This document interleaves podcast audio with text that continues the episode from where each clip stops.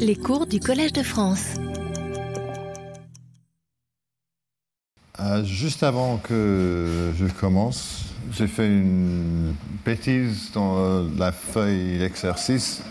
Euh, il y avait un des exercices euh, où j'ai écrit f uk carré égale l'espér- l'espérance de a f. Ah non, eh, k plus 1, je pense.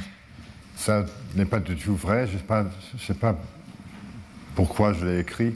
J'ai utilisé. Quand, quand- quand k égale euh, 2, j'ai fait quelque chose d'autre dans, dans mon cours. Alors, les- les- ça doit être comme ça. C'est beaucoup plus euh, naturel parce qu'on a une formule pour euh, la puissance 2 puissance k plus 1 de la norme uk plus 1. Voilà. Euh, je pense que c'est numéro 5, mais peut-être pas. Euh, bien, j'ai fini euh, à la fin de la, semaine dernière, j'ai fini un peu au milieu d'un- d'une preuve. Je vais réécrire ce que j'avais. J'espère que je ne me trompe pas. Et je vais vous rappeler. Euh, ah non, c'est A et B. Voilà. Une formule euh, assez longue. Ah oui, oui, merci. Sinon, il y a. Tout à fait. Finalement, je pense que c'est euh, c'est correct. Bien. On a commencé avec un phi tel que delta A chapeau F de phi de A est assez grand pour chaque euh, A dans un sous-ensemble B. Et on a fait une série d'étapes. euh, on a trouvé beaucoup de structures. D'abord, on a trouvé des quadruplés additifs, euh, tels que phi x plus phi y égale phi z plus phi w, etc. Finalement, on est arrivé à un sous-ensemble B, euh, je sais pas, B3, quelque chose comme ça, tel que euh, dense, tel que pour chaque euh, et un, une application linéaire ou affine, telle que phi égale psi pour tout A dans B3. Et comme ça, on est arrivé à une forme bilinéaire, euh, bêta, et on avait une équation un peu comme ça, avec euh, bêta AB ici. Euh, et il y avait l'argument de symétrie de Green et Tau à la fin de la semaine dernière, où euh, on a écrit bêta comme sigma la partie symétrique et alpha la partie antisymétrique, où alpha était... euh, et on a trouvé un sous-espace U de codimension bornée tel que alpha est constant euh, sur chaque euh, translaté de U, parce que le rang de alpha n'est pas trop grande, grand.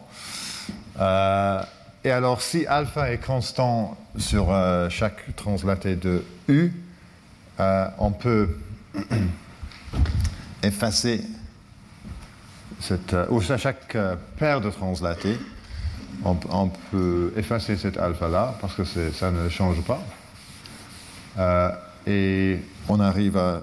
Je pense que c'est ça que j'ai écrit à la fin de la semaine dernière. Et maintenant, euh, on va faire une petite observation. Euh, Peut-être juste pour avoir un petit peu plus de place.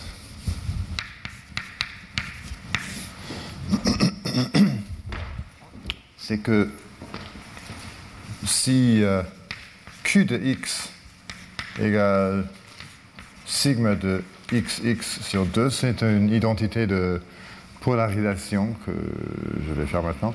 On, on, on a que sigma AB égale Q de x moins Q de x moins A moins Q de x moins B plus q de x moins a moins b.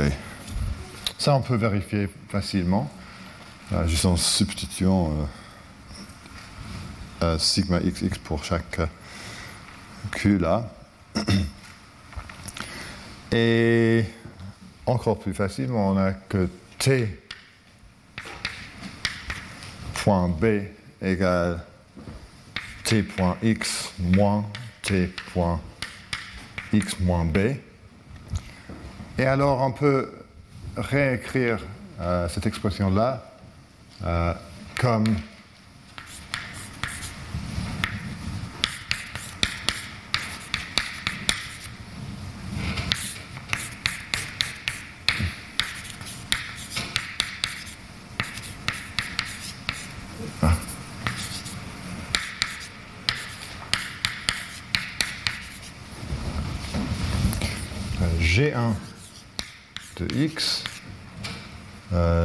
G2 de x moins a, G1 de x moins b,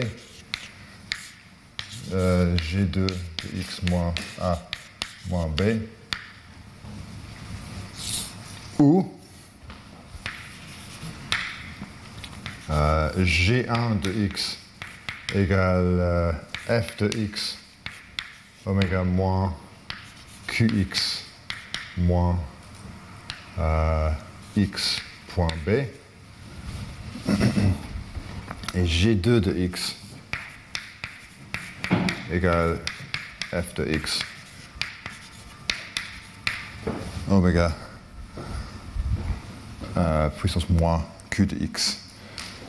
Parce que si on, met euh, f de x, euh, si on met ces formules-là là, euh, là-dedans, on a des, f là, mais on a aussi oméga puissance moins q de x plus q de x moins a plus q de x moins b moins q de x moins a moins b, et alors on a moins sigma a b, comme ça, et la partie là nous donne le moins t point b.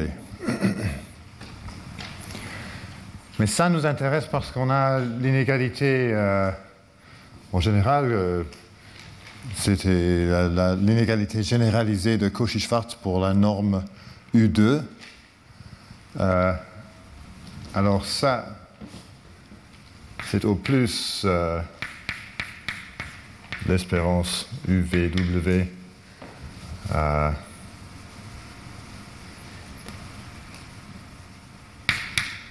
G1 U euh, U2 G2 euh,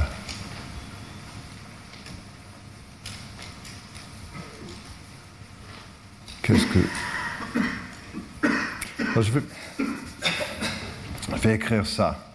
Euh, alors, j'ai un produit de quatre normes U2, euh, mais tout est borné par 1. je peux oublier tout sauf euh, la première norme U2, euh, où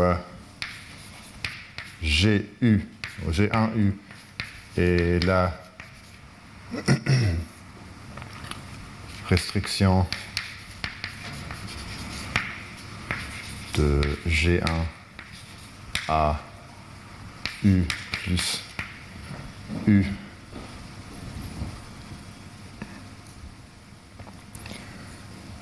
Alors par euh, l'inégalité euh, de Cauchy-Schwarz généralisée de la norme U2. C'était l'inégalité où on a, a la formule pour la, norme U2.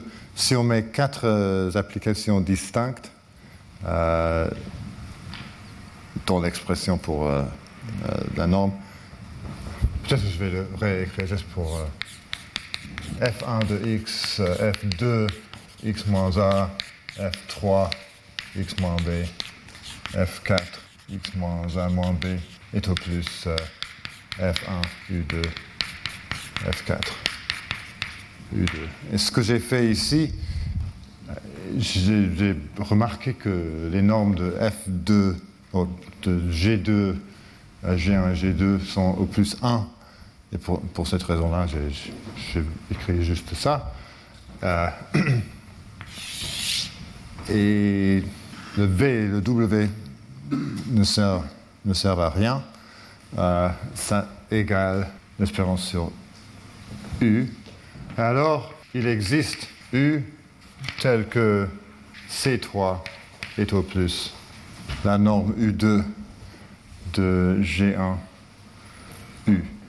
Et une chose à souligner, euh, G1U est une euh, restriction à un sous-espace affine. Et alors, euh, l'espérance est sur ce sous-espace et pas sur euh, tout fp de n. Alors, la norme. Alors, qui est au plus? G1U chapeau, l'infini. Euh, euh, je vais avoir une nouvelle ligne. Alors, C3 racine carrée est au plus la norme de G1U chapeau infini, c'est-à-dire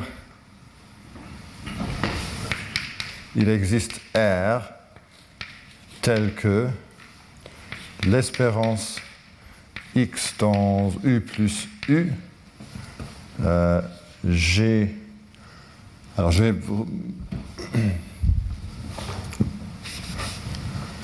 utiliser la formule pour G, euh, f de x oméga puissance moins q de x moins x point b moins x.r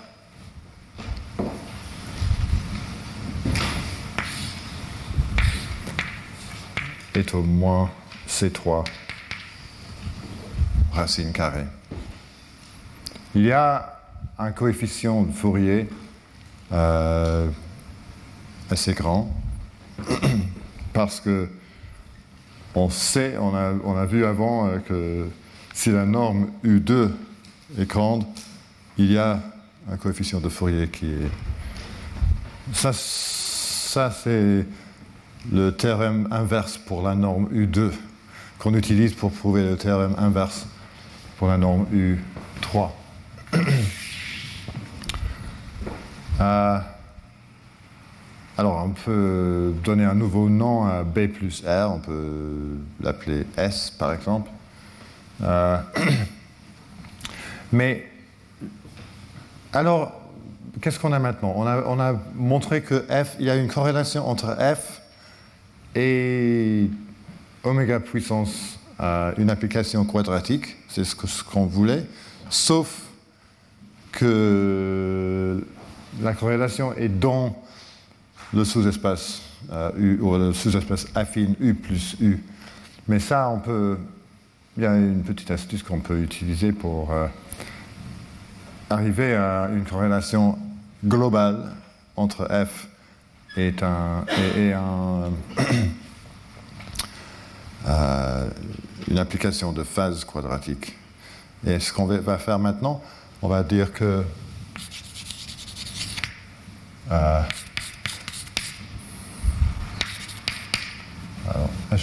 S égale B plus R.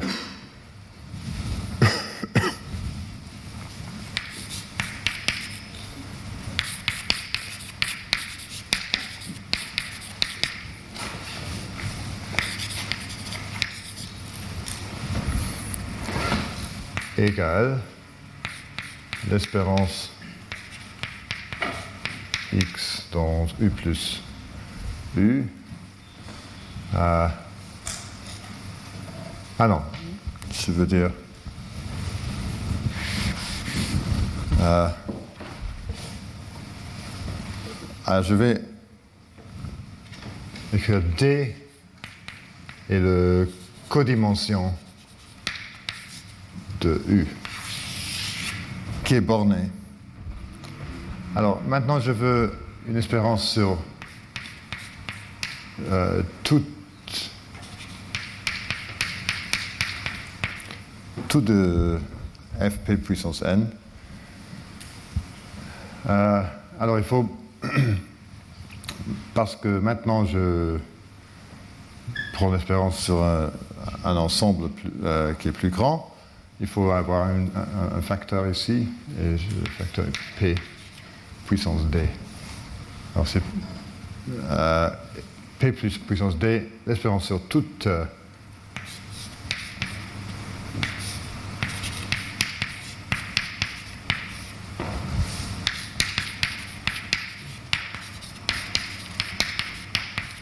Voilà. Je n'ai rien fait. Euh, et maintenant, je, vais euh, donner une expression pour euh, cette fonction caractéristique.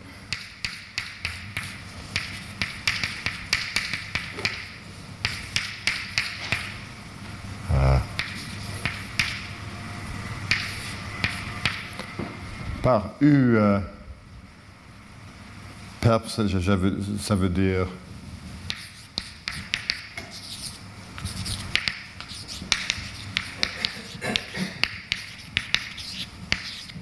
ça. Et alors, euh, j'ai oméga p puissance a point x moins u alors, qu'est-ce que j'ai là? Si x est un élément de u plus u, x moins u est un élément de u, et alors a point x est 0, et j'ai 1. Euh, sinon, si x moins u euh, n'est pas un élément de u, et je prends euh, l'espérance sur tout a dans le, sous-espace orthogonal, orthogonal on a 0.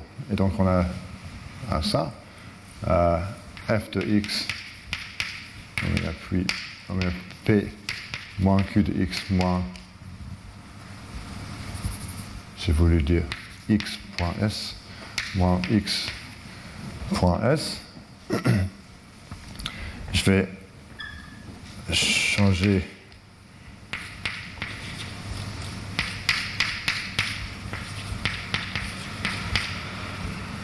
et je prends tout qui ne dépend pas de x, tout le reste dépend de x. Alors maintenant, je suis obligé de mettre oméga p puissance moins q de x moins S moins A point X.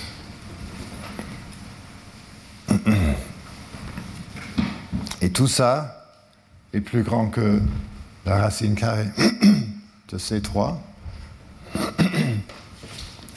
Euh, elle part c'est-à-dire la valeur absolue de tout ça est au plus au moins euh, la racine carrée de C3, par l'inégalité triangulaire,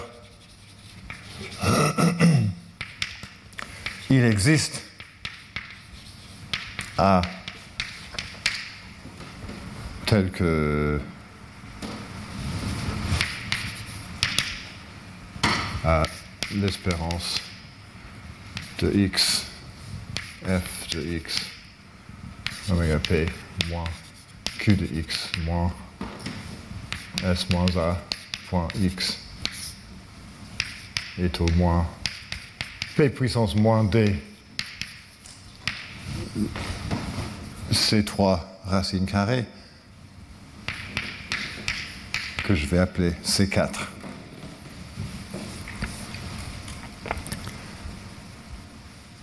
Et ça, c'est la fin de, la preuve du théorème inverse pour la norme U3. Alors, il y avait beaucoup de beaucoup d'étapes, mais finalement, euh, on a, on a commencé il y a deux semaines, je crois, avec l'hypothèse que la norme de f, la norme U3 de f est au, moins constante C et au C0 ou quelque chose comme ça. Et euh, la norme infinie est au plus 1. Et on, est arrivé à, ça qui nous dit qu'il y a une application quadratique telle qu'il y a euh, une corrélation entre f et la fonction oméga p puissance quelque chose quadra- quadratique. Bien, ici, on a euh, la somme divisée par le nombre d'éléments. alors, c'est 1 divisé par la taille de U. Mais ici, on a la somme euh, sur, sur toute x euh, avec euh, p puissance moins n. Euh, et alors, si j'avais pas, si j'avais juste les sommes, si, si- je, remplaçais les espérances par les sommes, j'aurais égalité euh, sans le, facteur p puissance d, parce que la somme sur tout ça égale la somme de la même chose euh, sur tout x, mais multiplié par la fonction caractéristique. Maintenant, si je veux remplacer les sommes par les espérances, ici je divise par euh, la taille de u, mais ici je divise par p puissance n qui n'est pas, euh, pas la taille de u, et donc c'est la facteur p puissance d pour, pour euh, une compens- comp- compensation pour, euh, pour ça. Euh, voilà. Mais il y a une autre théorème que euh, j'ai promis. ah, pardon. Là, comment on trouve ces trois racines de ces trois inférieures à norme infinie de G1 U chapeau? Ah, c'est quelque chose que dont j'ai parlé, euh, oui, il y a trois ou quatre semaines, mais je peux vous, je peux vous, le rappeler. Alors, on a que, euh, en général, f u2 puissance 4 égale, si, si euh, toujours on a l'assumption que la supposition que f euh, est borné par 1 euh, ça égale la somme euh,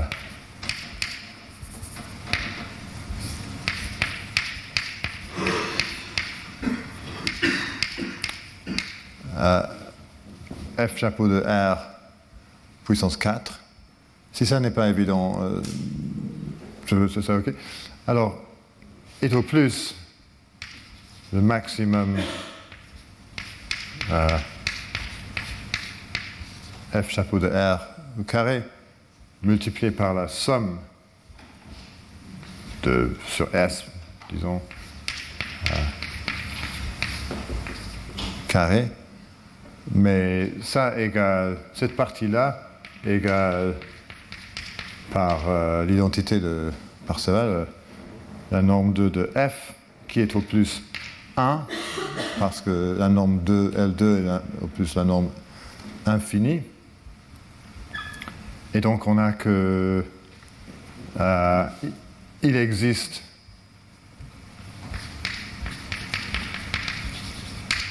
R tel que f chapeau de R. Peut-être est au moins euh, la norme U2 au carré. Peut-être que j'aurais dû. euh, non, je C'est ça la question- votre question Je pense que j'aurais dû euh, dire C3 carré pas racine carrée. Ici, Oui, j'ai utilisé ce- cette inégalité-là. Et ici, j'aurais G1, U, U2, euh, G2, euh, U plus V, euh, euh, U2, G1, U plus W, U2, blablabla. Et j'ai effacé tout le reste parce que c'est au plus 1. Et j'ai que ça à la fin. Vous pensez qu'il doit y avoir un, un 4 là Parce que.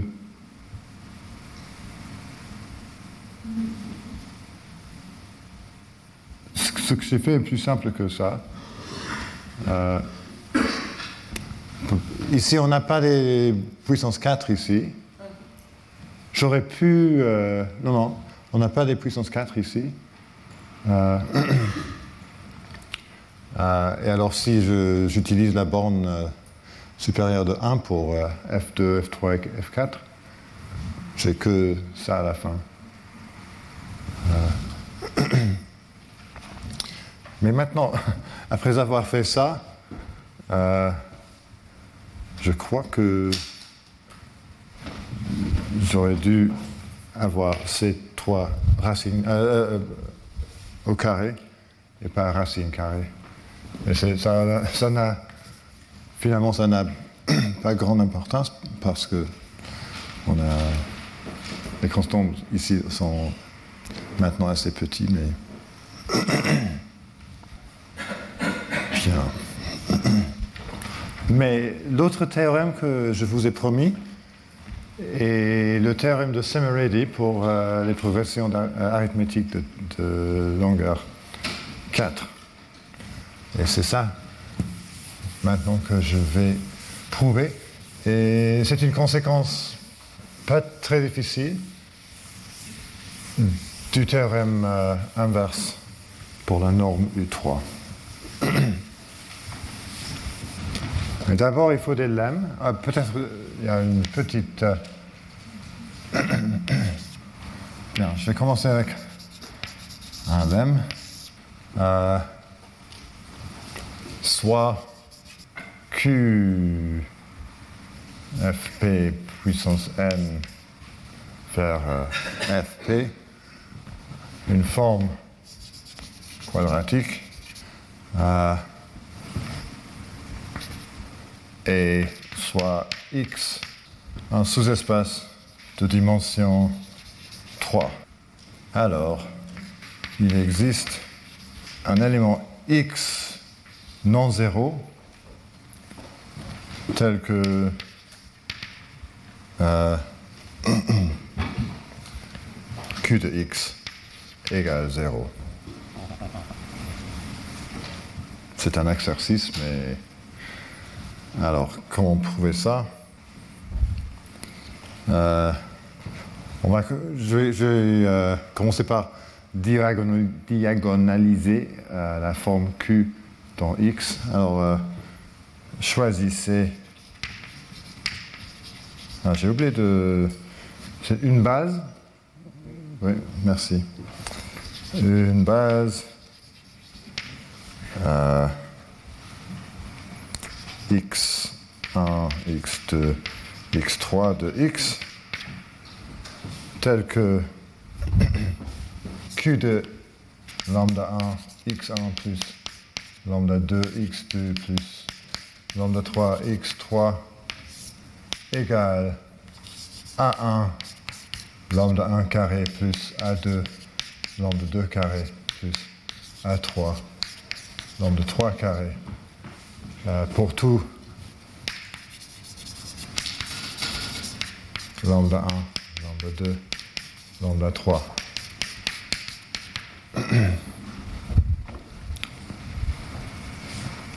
Y a des constants A1, A2 et A3. Euh, si existe I tel que AI égale 0, euh, alors euh, Q de xi égale 0 et on est bon.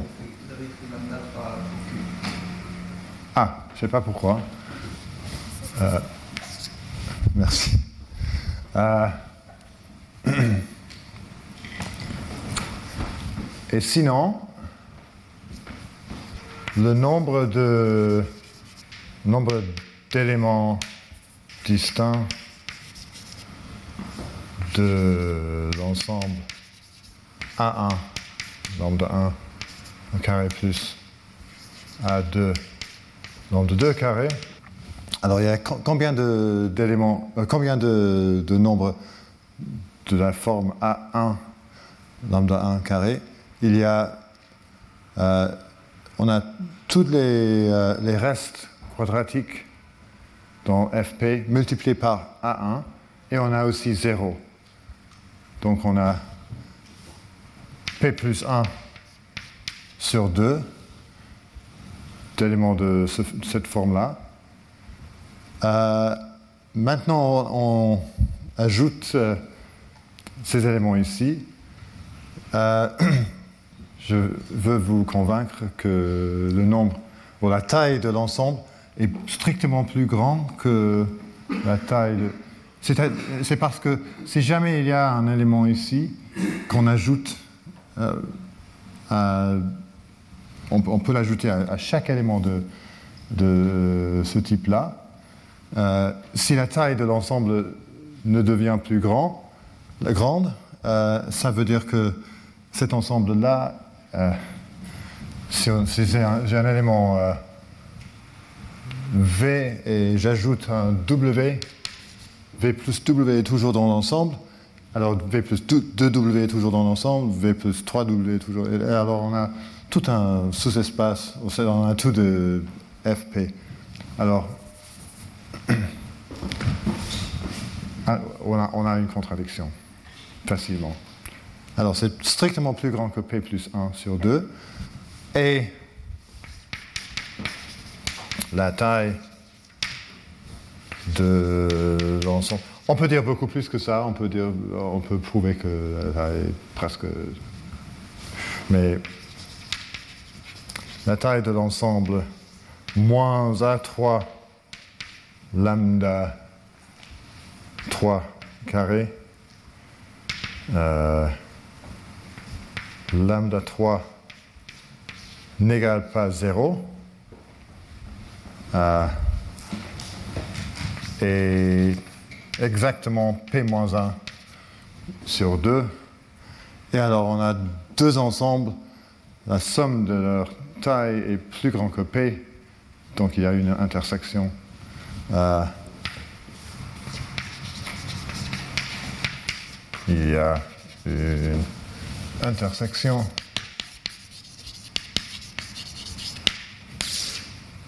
qui nous donne euh, lambda 1, lambda 2, lambda 3, lambda 3 non zéro tel que euh, A1 lambda 1 plus A2 lambda 2 carré égale A3 à moins A3 lambda 3 carré qui est ce qu'on veut. Parce que lambda 3 n'est pas 0 et donc ce, ce vecteur là n'est pas 0 Alors ça, c'est juste euh, pour euh, un petit lemme pour prouver un autre lemme, soit Q de f p puissance n de fp, une forme quadratique.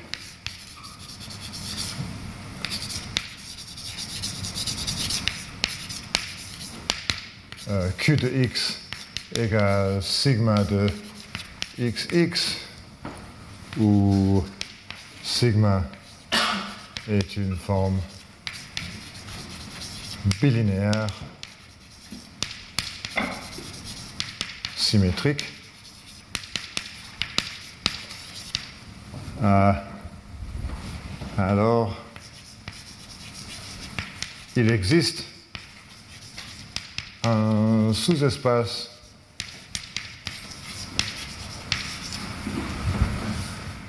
V de fp puissance n de dimension au moins n-1 sur 2. Ah non, pardon. Un tout petit peu plus petit. n, n, n sur 2 moins 1.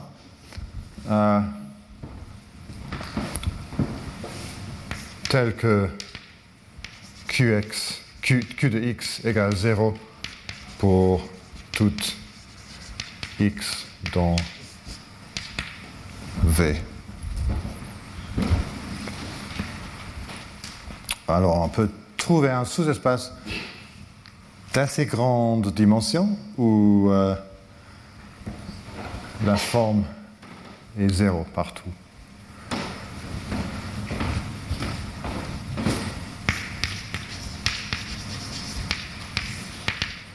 Alors si euh,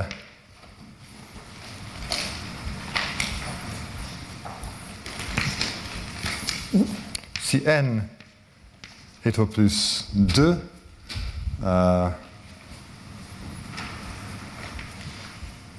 on est bon.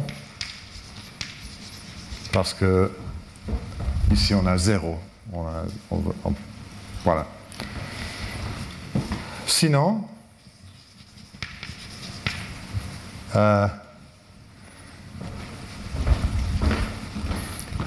ici, euh, Bien sûr, euh, je peux remplacer sous-espace de dimension 3 par sous-espace de dimension au moins 3, parce que je peux choisir là-dedans.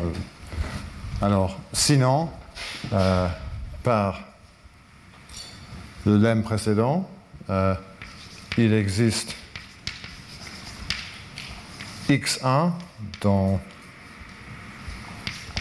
fp puissance n et euh, tel que Q de x1 euh, non zéro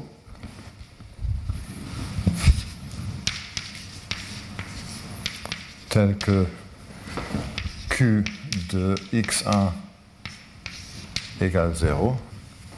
Et maintenant, je vais choisir un sous-espace, euh, soit x1 un sous-espace de f p puissance n de codimension au plus 2 tel que sigma x1 de x égale 0 pour toute x dans x1. Ça, c'est une condition euh, linéaire qui, de, dimension 1, c'est-à-dire euh, la, codimension de, du sous-espace de x qui vérifie euh, cette équation-là est au plus 1. Mais il y a une autre condition, et x1 n'est pas un élément de x1. Parce que on sait que q de x1 est égal à 0, alors x1 vérifie cette condition-là, mais je ne veux pas, veux pas que x1 soit un élément de x1, mais je peux l'éliminer en choisissant un sous-espace de codimension 1 dans le sous-espace des éléments qui vérifient cette condition-là. Et maintenant, je continue un peu comme ça. Euh, soit euh, euh, si la dimension de x1 est au moins 3, il existe x2 dans x1 tel que q de x2 euh, non 0, q de x2 égale 0 euh, et soit x2 un sous-espace de x1 euh,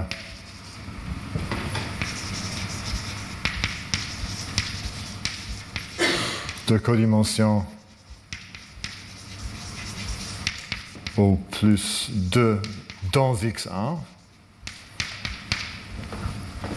euh, tel que sigma x2 x égale 0 pour tout x dans x2 et x2 n'est pas un élément de x2. Et on continue.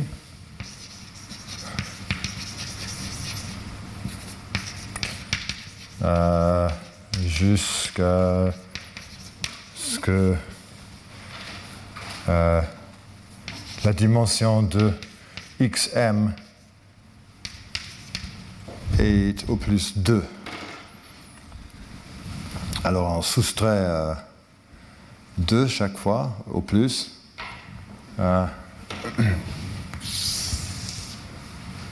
Alors m est au plus n sur 2 moins 1, ça on peut vérifier facilement. Et donc, euh, euh,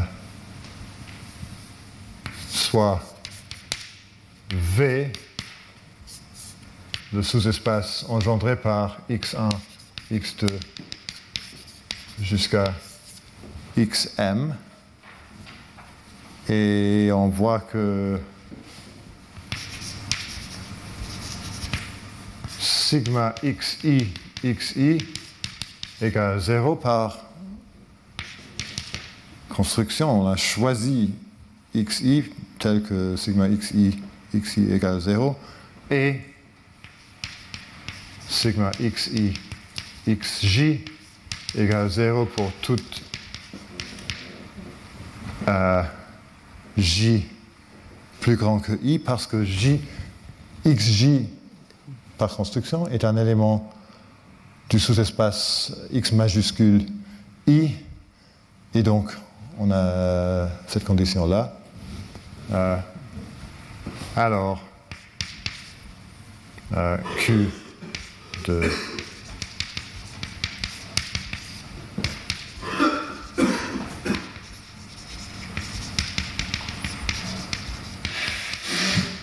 on a que q de toute combinaison linéaire de x1 jusqu'à xm euh, égale 0. Parce qu'on prend ça, ça égale sigma euh, de la somme, virgule, la somme, sigma bilinéaire, chaque terme est un multiple de quelque chose comme ça, qui est 0. Comment on fait Sigma est bilinéaire, x1 est fixe. Alors, euh, ici, sigma de x1, virgule x est une application linéaire euh, de x qui prend les valeurs dans fp. Alors là, il y a un, sous-espace de x tel que sigma x1 x égale 0. C'est un sous-espace de codimension au plus 1.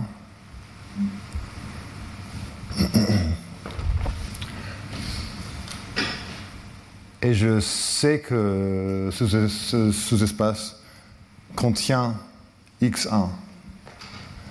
Euh, alors, j'ai utilisé un résultat, euh, pas explicitement, mais que si, si, jamais on a un espace vectoriel et un élément, on peut trouver un, espace, un sous-espace de codimension au plus 1 qui ne contient pas cet élément-là. Euh, je pourrais choisir par exemple euh, euh, qu'est-ce que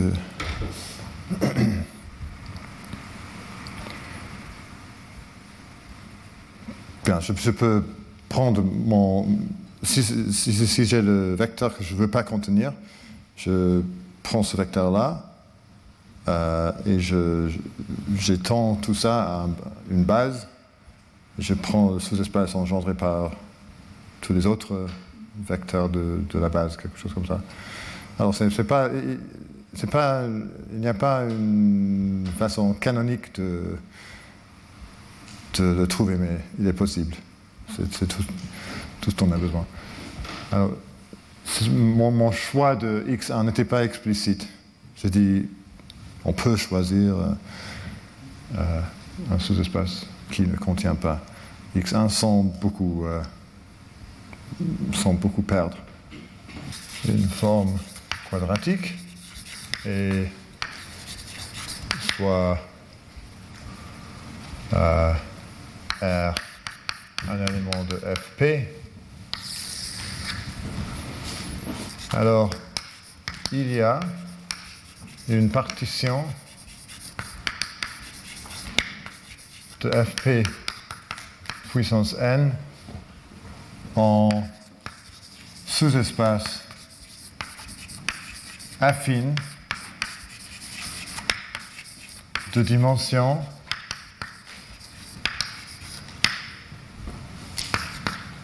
au moins n divisé par 2 moins 2 euh, sous-espace affine euh, VI tel que la restriction de QX plus R.x à, à chaque VI est constante. On a presque tout ce qu'il faut.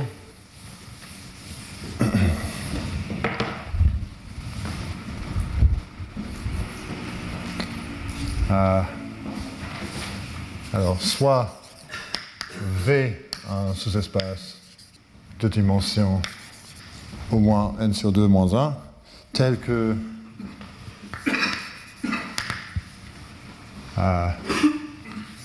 Q, la restriction de Q à V égale 0, euh, et soit sigma tel que Q de x égale sigma de x virgule x comme, avant.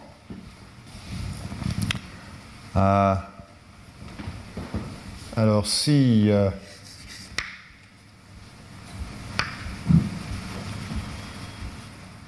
V est un élément de V et U est un élément de FP puissance n, euh, Q de V plus U égale euh, sigma V plus U V plus U égale sigma est symétrique à sigma V virgule V égale 0 alors on a deux sigma VU plus sigma U U.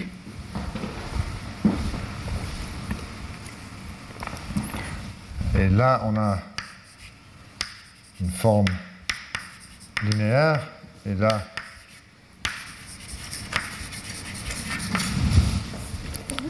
une application constante. Si U est un élément fixe de FP puissance n, alors U est un élément fixe, euh, et donc ici je.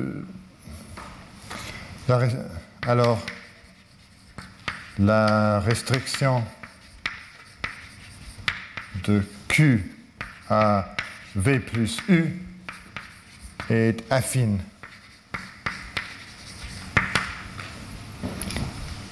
Il y a une partie linéaire, une partie euh, constante. Et donc, euh, on peut une euh, application affine et, con- on peut euh, il y a le noyau, on peut prendre les translatés du, noyau de, cette application linéaire et l'application va être constante sur, euh, chaque translaté du noyau de cette partie linéaire. Alors donc on peut euh, diviser v, v plus u en parties de dimension en sous-espace affine de dimension au moins n sur 2 moins 2 de codimension 1 dont euh, V plus U. euh, ou euh, sur lesquels euh, Q est constante. Alors on a, d'abord une partition en translaté de V, et chaque translaté de V, on peut diviser un peu plus si on a besoin. Euh, alors, euh, je vais le redire. D'abord, on a une partition en translaté de V, et sur chaque translaté de, euh, de V, Q devient une application affine, beaucoup plus simple qu'avant. Et après, on fait une, autre partition de, chaque translaté en partie où Q devient, constante. Et il est presque 11 heures, mais peut-être j'ai besoin de encore de 5 ou 10 minutes. Alors je vais peut-être, euh, oui, on, aura une petite pause de 5 minutes et après, j'ai presque fini le théorème de Sanorelli pour les progressions de taille 4. Donc, je- V est un sous-espace aléatoire choisi uniformément de tous les sous-espaces de dimension K. Donc on l'a pas fixé en fait, c'est quelque chose qui bouge. La probabilité qu'on regarde, c'est par rapport à ce V qui bouge là. Oui, mais. Oui, mais l'idée est que quand on montre que le sous-espace a une propriété euh, utile, avec probabilité euh, non zéro, et si- s'il a cette propriété-là, alors euh, on a l'isomorphisme.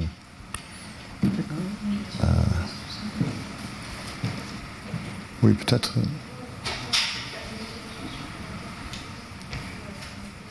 Si vous continuez à avoir des difficultés, je, je peux. je- si vous m'envoyez un email, je, je peux. Vous indiquez. En gros, V il est pas fixé quoi. On travaille avec V. Ouais, ouais. euh, Ouais. Pour la, enfin, la proba, c'est pour cet univers-là en fait. L'univers c'est l'ensemble. Oui, ça, c'est exactement ça, oui. D'accord, Ok. ok. Ok, c'est ça que j'avais du mal à. J'ai une petite question, s'il vous plaît. Bien sûr. Le théorème qu'on a démontré pour U3, à la fin, on a une constante C4 qui est en P puissance moins D, c'est c'est 3 carrés, euh, mais en P puissance moins D. Et à chaque fois, on se battait avec des constantes qui étaient, euh, qui dépendaient pas du tout de N, Ok. qui dépendaient pas du tout de N, parce qu'on se laissait comme Ah ouais. à l'infini. Mais là, on a le D. et Le D ne dé- dépend pas de N. Ah, pourquoi? C'est la codimension de, Oui, c'était 2K, ah oui, c'était un truc comme ça. du sous-espace U. Et si vous regardez, vous verrez que la codimension de U ne dépend pas de N. J'aurais dû euh, le souligner un peu plus. Et euh, là, c'est- là, je, suis- je suis- là, c'est parce que je suis fatigué, donc je sais plus trop. Quand on était avec cet ensemble-là, qui était strictement plus grand que P plus 1 sur 2, Mhm. Donc, je vois qu'on a plus 1 sur 2, donc on a tous les carrés, mais je ne vois pas pourquoi c'est strictement plus grand que P plus 1 sur 2. Parce qu'on a P plus 1 sur 2 juste grâce à cette partie-là. Si on ajoute même un élément de plus, euh, Ça peut pas être un carré aussi? je, peut-être je, je vais dessiner. euh, on a un sous- sous-ensemble comme ça. On ajoute un élément ici. Alors, si on arrive, euh, on n'obtient pas un nouveau élément, alors quand on ajoute euh, ça, ça doit être un élément de l'ensemble, ça doit être un élément de l'ensemble, ça doit être un élément de l'ensemble, etc. Et j'arrive à la conclusion que l'ensemble contient tous les éléments de FP, et c'est une contradiction. Alors, ok, ce que.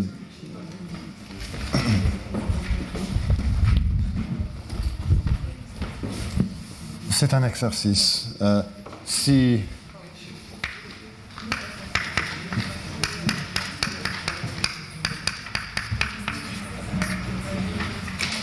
Et euh, E plus X, le translaté de E par X est un euh, euh, sous-ensemble de E. Alors E égale FP. Pourquoi On prend un élément de E, on ajoute X, on a toujours un élément de E, on ajoute X, on a toujours un élément de X. C'est là. Ouais, c'est comme ça. C'est juste un. c'est bizarre, mais ça va. Euh, ok. Bien, on a tous les outils dont on a besoin pour euh, prouver le théorème de Semerady. Euh, voilà. Euh, et c'est quoi le théorème? Euh, Soit A, un sous-ensemble. A- J'aurais- je vais recommencer? Pour tout P et tout delta positif, il existe n tel que pour tout sous-ensemble, tous euh, A de FP à n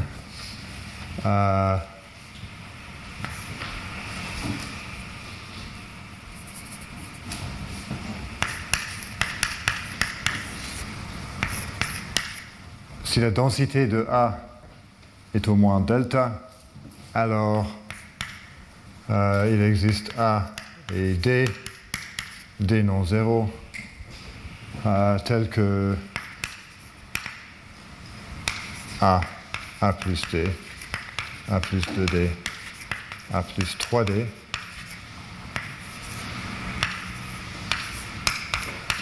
sont tous des éléments de A.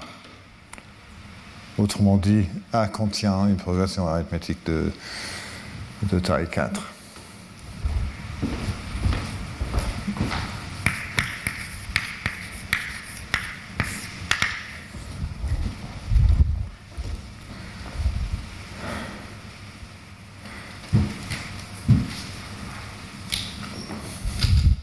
C'est une, un- un- une preuve compliquée, mais on, a presque fini, on a, on a fait tout le, tout le travail. Maintenant, on peut juste s'amuser. hein. Euh, alors, soit F, l'application euh, équilibrée de alpha, euh, il existe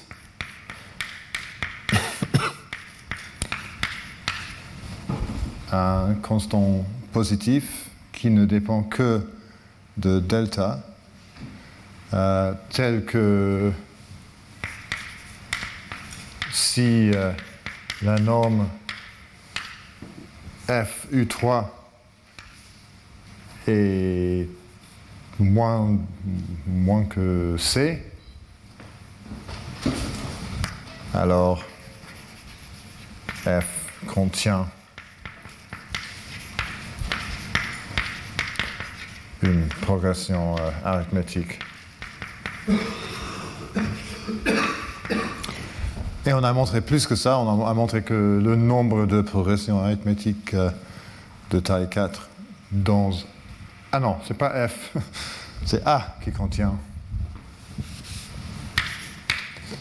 euh, la progression arithmétique. Mais on a montré plus que ça, on a, montré que si C est suffisamment euh, petit, A contient à peu près le nombre de progressions arithmétiques qu'on a dans un, sous-ensemble aléatoire de la même densité, c'est-à-dire si la densité égale delta, ça, serait euh, delta puissance 4 multiplié par puissance 2n. Euh, c'est-à-dire chaque progression serait un, dans A avec probabilité delta puissance 4.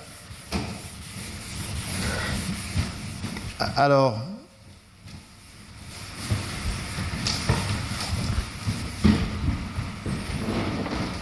il reste il a, euh, le cas où euh,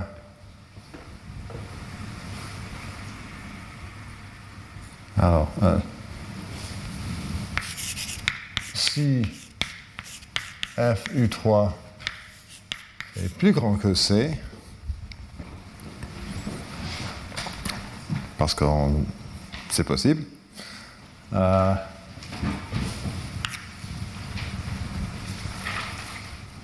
il existe euh, une euh, application quadratique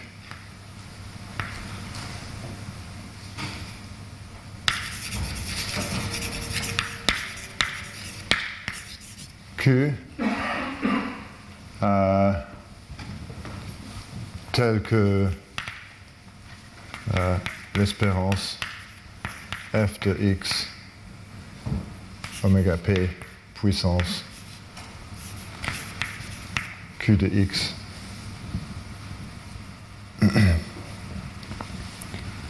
Ah, ouais. Et un R euh, moins R puissance X est plus grand que C1. Le C1 n'est pas le C1 d'avant, c'est un nouveau C1. C'est le C4. Et voilà. Euh,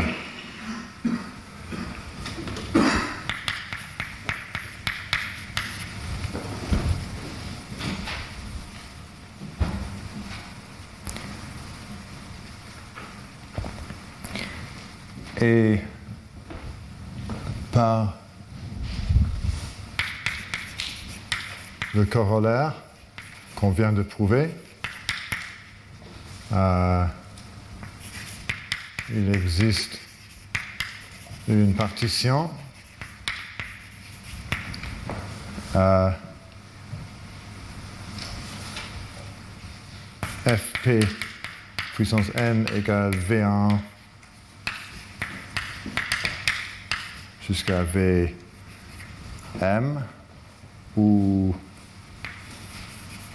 chaque VI est un sous-espace affine de dimension au moins n sur 2 moins 2 et euh, Qx plus R.x est constante dans chaque VI.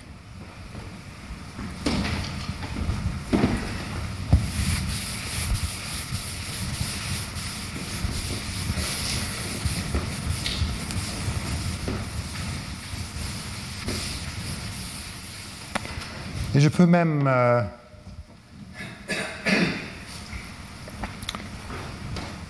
ça, va être utile de les choisir tels que toutes les dimensions sont euh, égales. Euh, sinon, si, si, j'ai un sous-espace de dimension un peu plus grand qu'un autre, je peux diviser en sous-espace jusqu'au point où.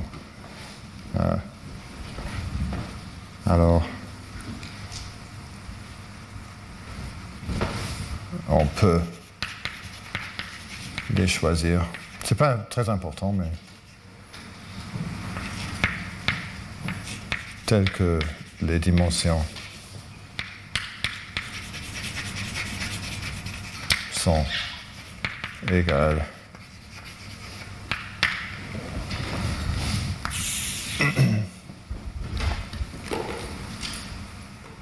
Et maintenant, euh,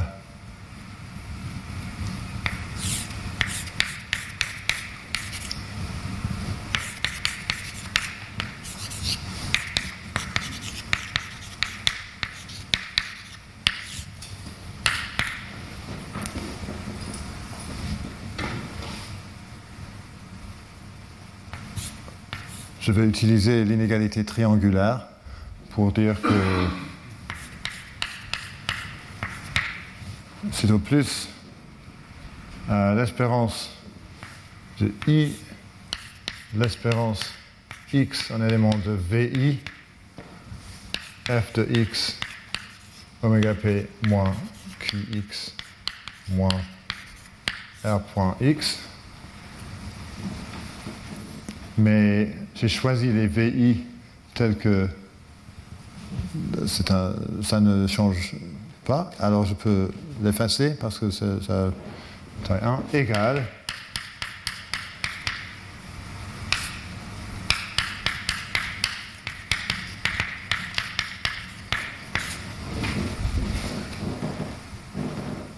et c'était plus grand que C1. Alors, C1 est au moins ça. Et en même temps, on a 0 égale l'espérance de sur I, l'espérance x, un élément de VI, f de x. Parce que ça, c'est juste l'espérance de f de x. F est l'application équilibrée de A. Alors, euh, A c'est une petite erreur, pas, très grave. Euh, mais je ne trouve pas. Ah oui. Je, je pense que ici j'ai écrit euh, plus grand que delta et j'ai pris AX moins delta. Alors. Euh, c'est irritant, mais. Il y a des problèmes si on écrit égal delta parce que. Euh, wow. J'oublie.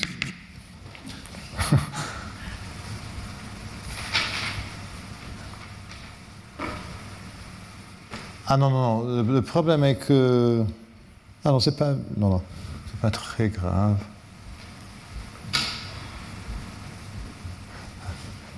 Ok. Juste pour être absolument correct, pour tout alpha plus grand que 0, et maintenant soit delta, la densité de... Si vous, si vous ne, voulez pas être tout à fait correct comme ça, euh, ça ne m'inquiète pas, mais juste pour être absolument... Euh, voilà. Alors j'ai deux inégalités. Oh, j'ai une inégalité et un, et un égalité. Je vais les ajouter. Alors C1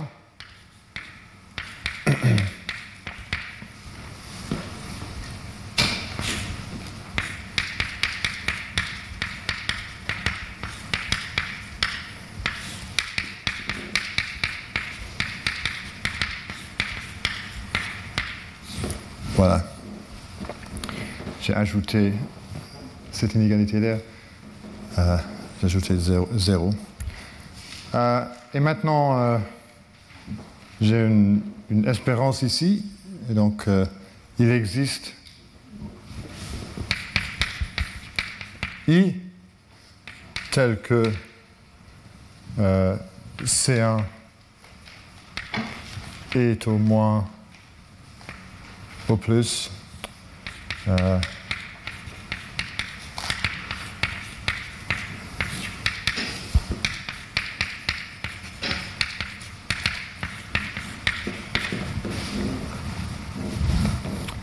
Il y a deux possibilités. Soit euh, l'espérance sur x de f de x est négatif, mais si, si, si il est négatif, euh, j'ai un nombre négatif et c'est moins ce nombre et j'arrive à 0 et C1 n'est pas au plus 0. Donc ce n'est pas possible que ce soit négatif, donc c'est positif. Et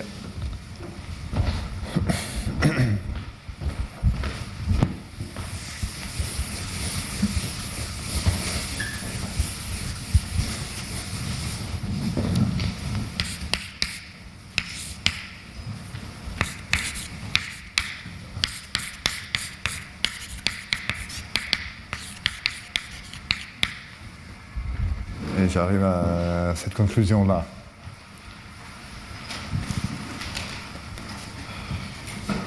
C'est parce que, euh, une fois que je sais que c'est positif, j'ai deux fois ça euh, là-bas.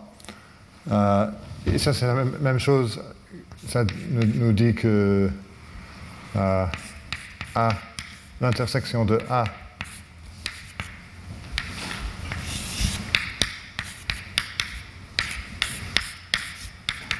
C'est exactement la même chose.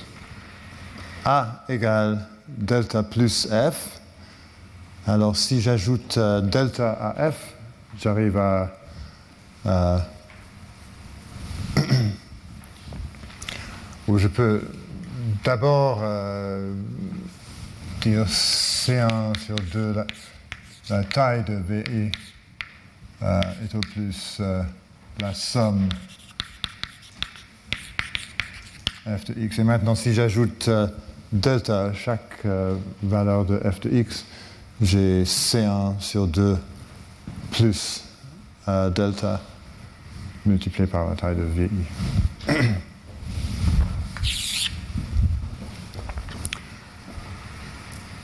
C'est essentiellement la fin de la preuve.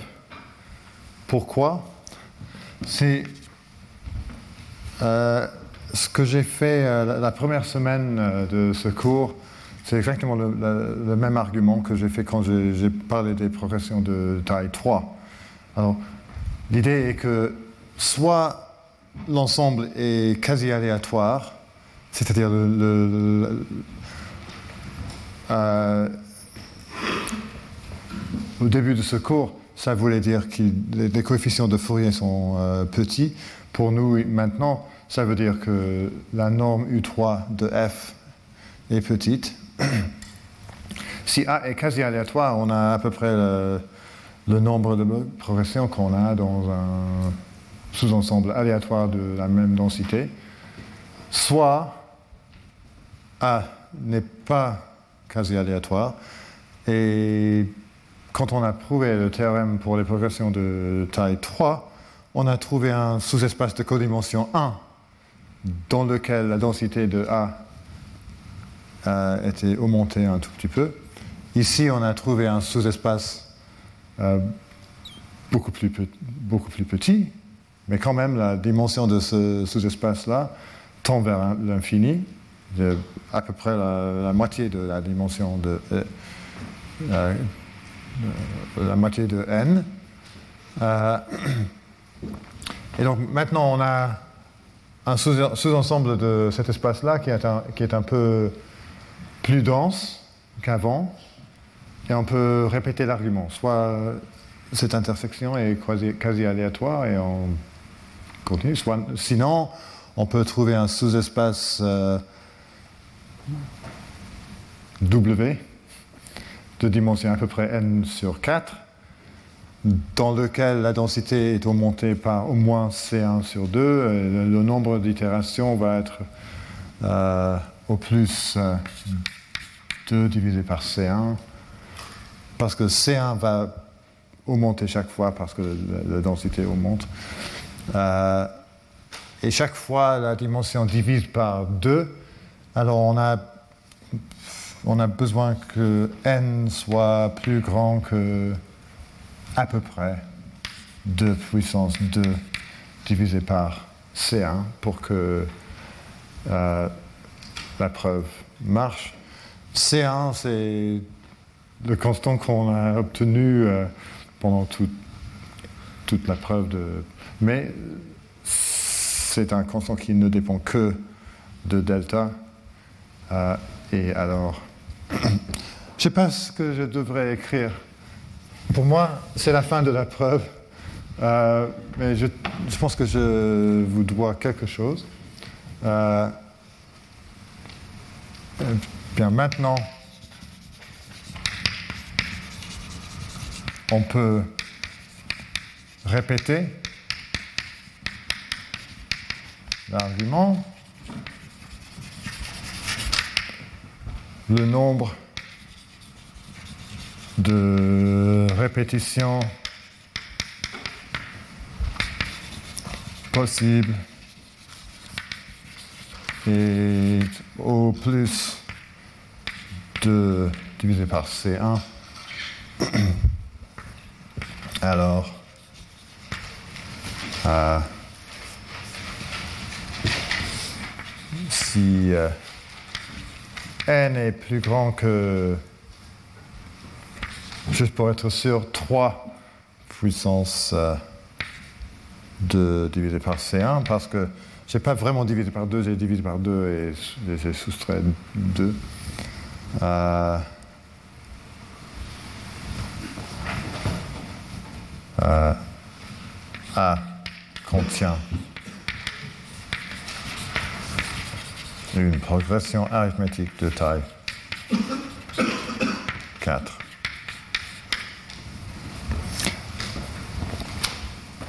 C'est pas strictement euh, rigoureux ce que j'ai écrit là, mais les détails ici ne sont pas très très intéressants. Euh, ce qui est intéressant est arriver à, cette conclusion-là. Bien. Euh, C'était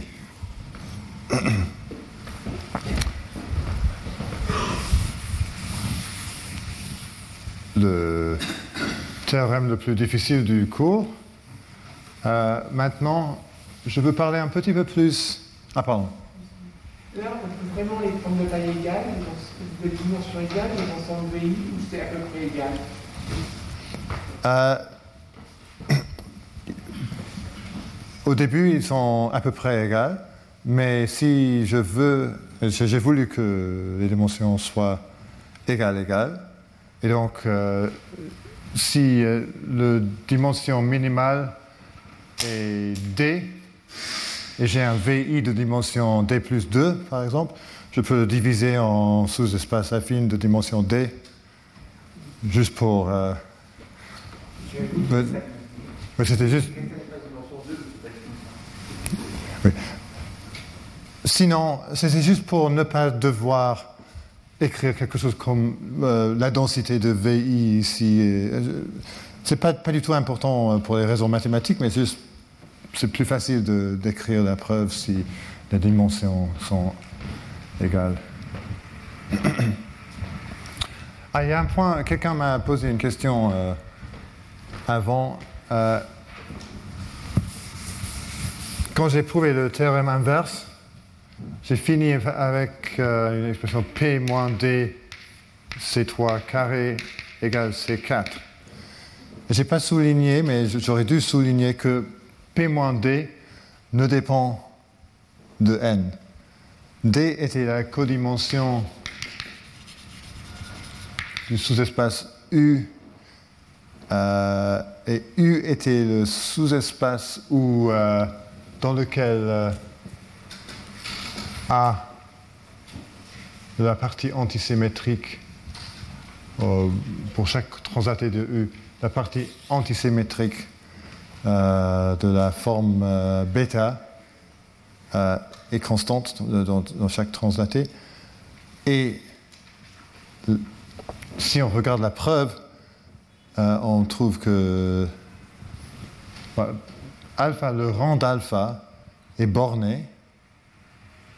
Euh, et donc euh, la codimension de, de ce sous-espace U est bornée aussi, en termes de, finalement, en termes de, de C1 ou euh, mais surtout, P, moins- P puissance moins D ne dépend pas de N.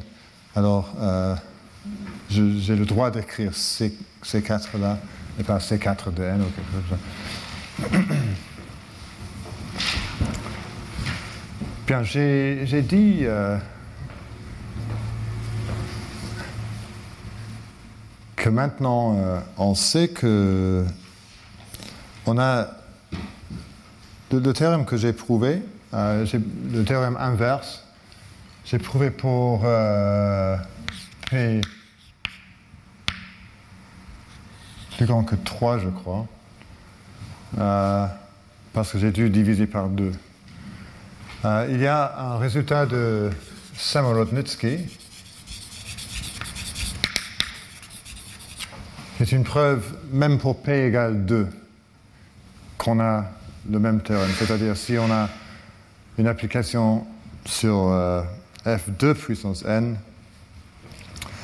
euh, dont la norme U3 est grande, alors euh, il y a une fonction quadratique, une corrélation. Alors, on, peut poser la question, est-ce que c'est toujours vrai? Est-ce que c'est toujours vrai que... euh, euh, alors, F, F, P, N vers C, euh, tel que il existe un polynôme pi de degré euh, k-1 tel que l'espérance de f de x oméga p moins p de x, pi de x, je veux dire, euh, est au moins C1. Et on sait que si k égale 3, la réponse est oui, grâce à ce que j'ai prouvé le, résultat de Samorodnitsky. Mais en général, euh, la réponse est oui si euh, k est au moins euh, p. Non, p est au moins k. C'est-à-dire, mais en général non. Et ce que je veux dire maintenant est de vous présenter une, euh, un exemple qui montre que, en général, la, question a un- un- une réponse négative, mais c'est un problème de petite caractéristique. Quand la caractéristique de, du, corps est trop petite, on ne peut pas être sûr qu'il y ait un polynôme comme ça. Mais on va voir qu'il y a une idée d'un polynôme euh, généralisé, ou un, polynôme non classique. Et si on utilise des polynômes non classiques, on peut euh, alors, si je mets non classique là, le théorème devient vrai. Je ne vais pas montrer ça parce que ça c'est un résultat vraiment euh, difficile. Euh, mais euh, je veux vous montrer le contre-exemple parce que c'est intéressant et je veux vous expliquer ce qui c'est un polynôme non classique. Ça, je, ferai la semaine prochaine. Et pour l'instant, je, je pense que je n'ai pas le temps de présenter de finir de, vous présenter le, le- le contre-exemple, mais je, veux, je vais commencer et je vais euh, finir la semaine prochaine. Alors, un exemple d'une application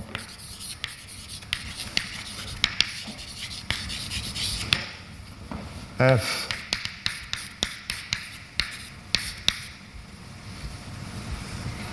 euh, qui prend les valeurs réelles euh, telles que F U4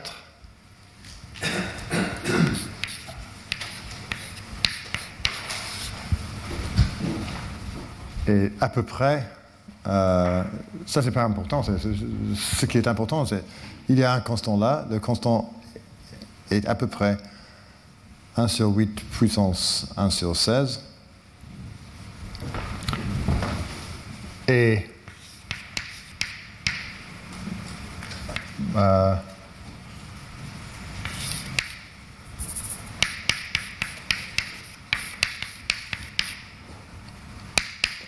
alors, oméga 2 égale moins 1, parce que c'est la. ouais, voilà. Moins 1 euh, kappa de x euh, égale au tend vers 0 euh, pour chaque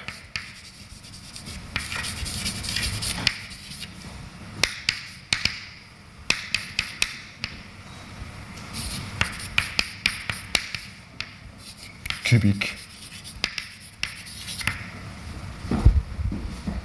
Alors, si le théorème inverse était vrai pour la norme UK sur euh, F2 puissance n, on, saurait que s'il y a un- une application avec un- une norme U4 qui est assez grande, alors il y aurait forcément un polynôme de degré au plus 3 tel que cette expression-là serait au moins euh, un constant qui ne dépend que sur 8, c'est un- c'est-à-dire un constant absolu. Mais on n'a pas ça. Euh, on va voir que c'est. On va montrer que c'est au, plus euh, log log n.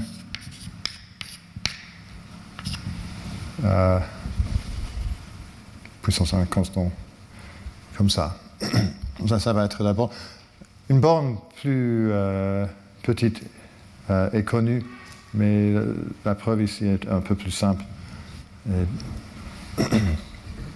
Donc je vais. Alors ce- cet exemple est dû à Green, and Green et Tao, et indépendamment à Lovett, Meshulam et Samorodnitsky.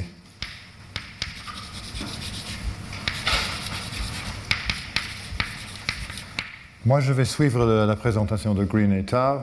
Il y a une borne euh, plus puissante euh, qui a été découverte en même temps, euh, découverte par Lovett Meshulam et Samorodnitsky. Alors, c'est quoi l'application? Je peux vous le dire tout de suite.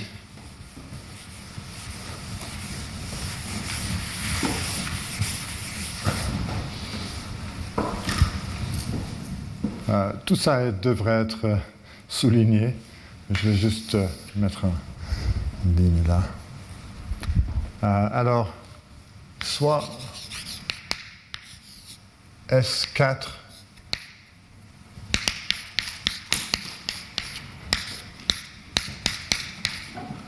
le polynôme symétrique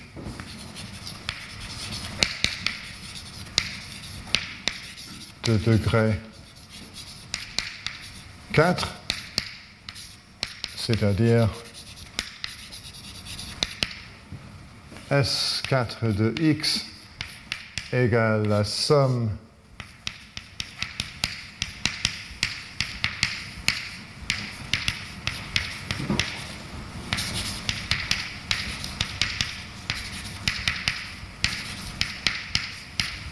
Voilà.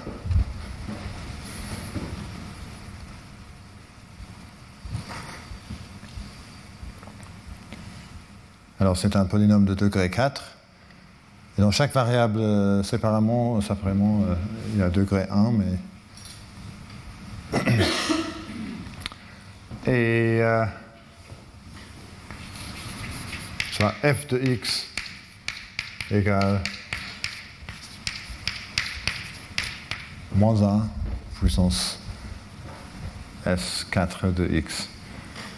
Alors, on va montrer que pour cette application-là, on a que la norme U4 puissance 16 est à peu près 1 sur 8, mais qu'il n'y a aucune corrélation avec euh, une application de phase cubique.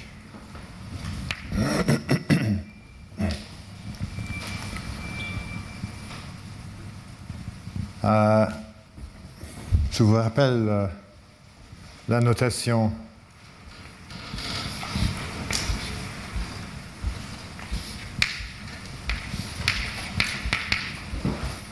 pense qu'on l'a eu, soit P de x égale x1, x2, x3, x4, c'est un des termes de S4. Alors, delta A, delta B, delta C, delta D, P de X pour euh, chaque A, B, C, D égale à la somme de sigma, un élément de... J'ai un petit problème maintenant. Euh, je veux le, groupe symétrique euh, sur quatre éléments. je ne peux pas écrire S4, donc je vais écrire sigma 4. Euh, et pour nous, sigma 4 égale groupe symétrique sur quatre éléments. C'est juste euh, A, sigma 1, B, sigma 2, C, sigma 3, D, sigma 4. C'est-à-dire, on a tous les, euh, tous les termes qu'on peut faire avec un A, un B, un C et un D. Euh, preuve.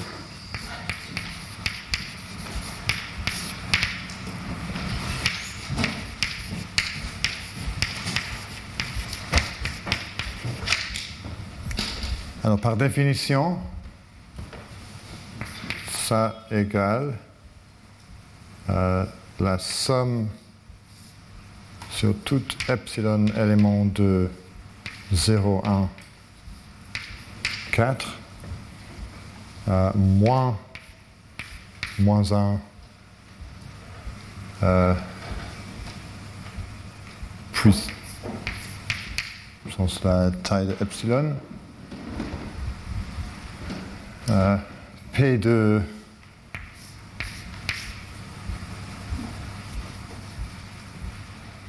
x moins epsilon a moins epsilon 2b moins epsilon 3c moins epsilon 4d euh, égale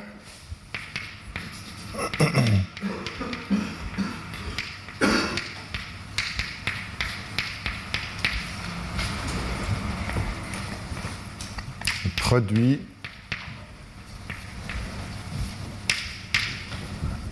i de 1 jusqu'à 4 euh, xi moins epsilon ai moins epsilon 2 bi moins epsilon 3 ci moins epsilon 4 di.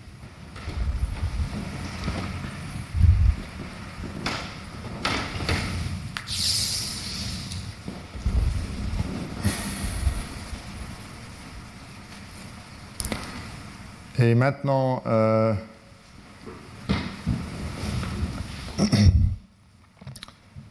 chaque produit là est un, une combinaison de, termes où je choisis euh, une terme de, chaque euh, parenthèse. Donc j'ai un produit de quatre parenthèses. Je peux cho- choisir X1, B2, C3, B4, choses comme ça. Euh, mais pour chaque terme, quand on développe euh, cette euh, expression, la coefficient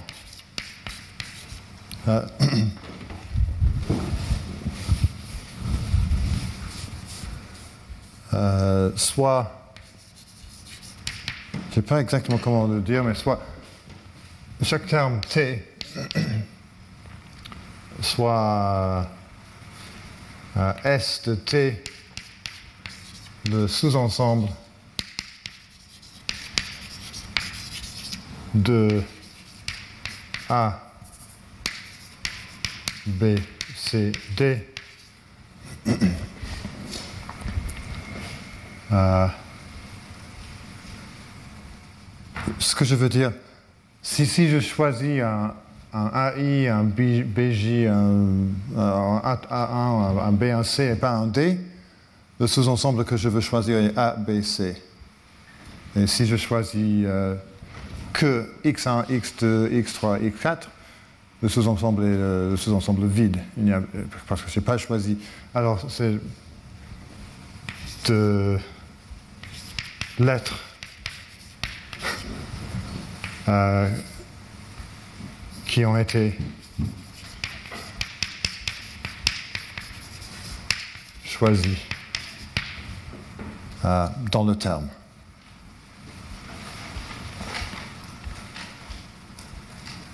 Alors, la coefficient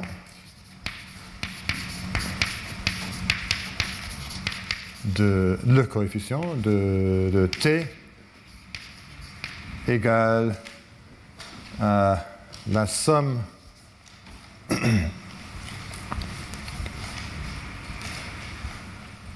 à ma notation ne m'aide pas beaucoup.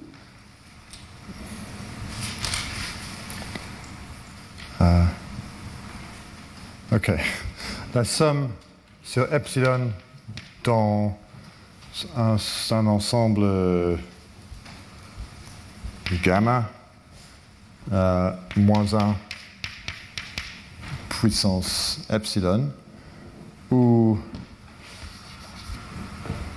gamma égale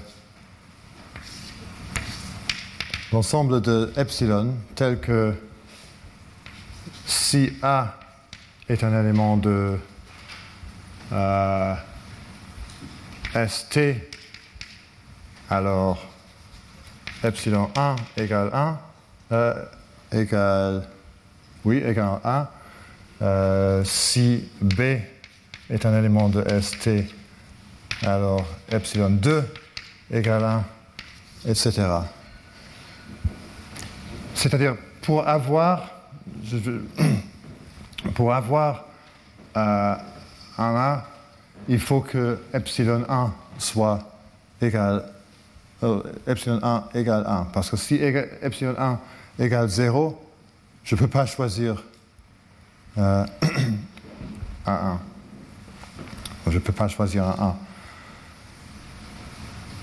1. Et cette somme-là égale 0 si euh, S de t n'est pas ABCD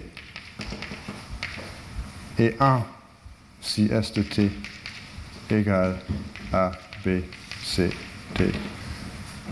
Parce que si ST n'est pas ABCD, euh, il n'est pas le cas que tous les epsilon i sont obligés d'être 1. alors il y a un epsilon qui peut également, également être 0 et 1, ou 1, et dans la somme là, on a le même, la même nombre de... Si, si, je, si, je, change, par exemple, epsilon 1 de 0 à 1, je multiplie euh, euh, moins 1 puissance epsilon par moins 1, et donc il y a une constellation. Alors, euh, si ST n'est pas tout ce, cet ensemble-là, il y a une constellation et j'arrive à 0. Sinon, j'arrive à 1. C'est un peu. Euh,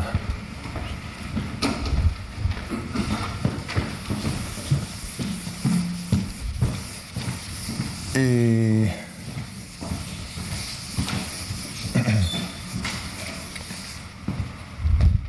Alors, une fois qu'on a vu ça, on voit que la seule chose qui reste sont les termes où on a au moins un A, un B, un C ou un D. Et c'est pour ça qu'on arrive à,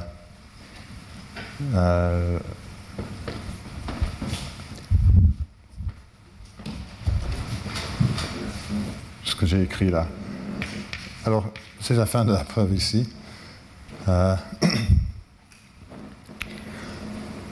et j'ai le temps pour euh, un lemme de plus. Ah non, corollaire d'abord. Euh, delta A, delta B, delta C, delta D de S4 de X égale la somme euh, I, J, K, L euh, distinct, AI, BJ, CK, DL. Parce que je prends, euh, je fais ce que j'ai fait pour 1, 2, 3, 4. J'avais toutes les permutations d'un, 2, 3, 4. Je fais la même chose pour chaque euh, terme et j'arrive à cette formule-là.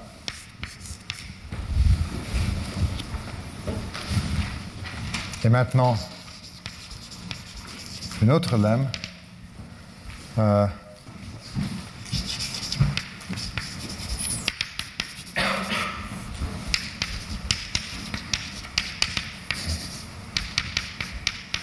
je vais prendre, je vais définir une forme euh, bilinéaire x, y, y, j. Je prends tous les euh, produits où i et j sont distincts. Alors, la somme i, j, k, l distinct, ai, bj, égale b, ab, b, CD plus B AC B BD plus B AD B B C. Toutes les trois possibilités de diviser ABCD en deux parties. Euh, est-ce que j'ai le temps de prouver? Je crois que oui.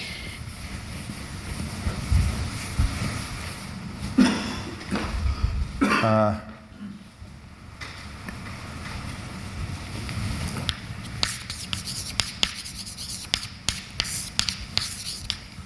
si I, J, K, L sont distincts, alors la coefficient de AI, BJ, CK, DL euh, sur le côté droit, euh, à droite, euh, ici, je peux choisir AI BJ, CKDL ou AI CK égale 3, mais on, est dans F2, alors 3 égale 1. euh, la coefficient de AI, BI, CJ, DK.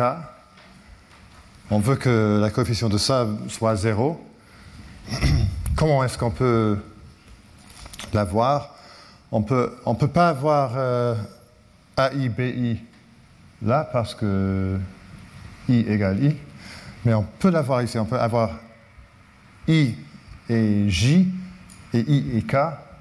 Et ici, on peut avoir I et K et I et J. Et donc, égale 0.